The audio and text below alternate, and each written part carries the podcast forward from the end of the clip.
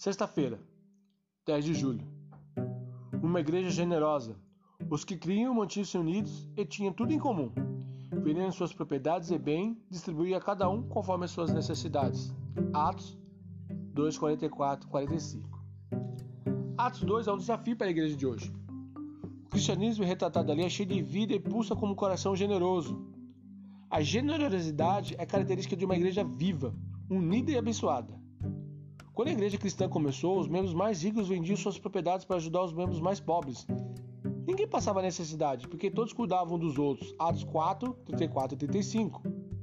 O mundo do primeiro século ficou espantado com as boas obras da igreja.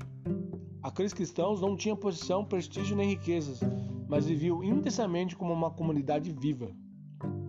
Quando o evangelho faz a diferença na vida das pessoas, há um pulsar na vida da igreja. Os membros passam a ser generosos, especialmente com os outros crentes. Cada um dá o que tem. Uma igreja generosa compartilha o amor de Jesus entre si. Todos que amam Jesus pertencem à mesma família e estão ligados pelo amor. É a conversão que nos torna generosos. A igreja não faz o bem por responsabilidade social. O motivo é Cristo.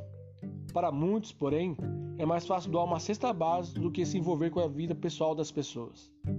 Há quem prefira cuidar dos de fora, porque não conseguimos cuidar os de dentro. Igrejas preocupadas apenas com planejamento, projetos ou estratégias e não com pessoas estão mortas. Planejamento, planejamento não compra, não sofre, não sente. Pessoas sim. Quando o evangelho não é entendido nem experimentado, falta paixão e vida. A ausência de generosidade na igreja é sintoma de frieza espiritual. Somos, somos chamados a ajudar as pessoas com as suas necessidades espirituais e materiais. Se alguém tiver recursos materiais e vendo o seu irmão em necessidade não se compadece dele, como permanecer nele o amor de Deus? Filhinhos, não amemos de palavra nem de boca, mas em ação e em verdades. Isso está lá em 1 João 3, 17 e 18. Pessoas transformadas transformam o mundo à sua volta. Uma pessoa de cada vez.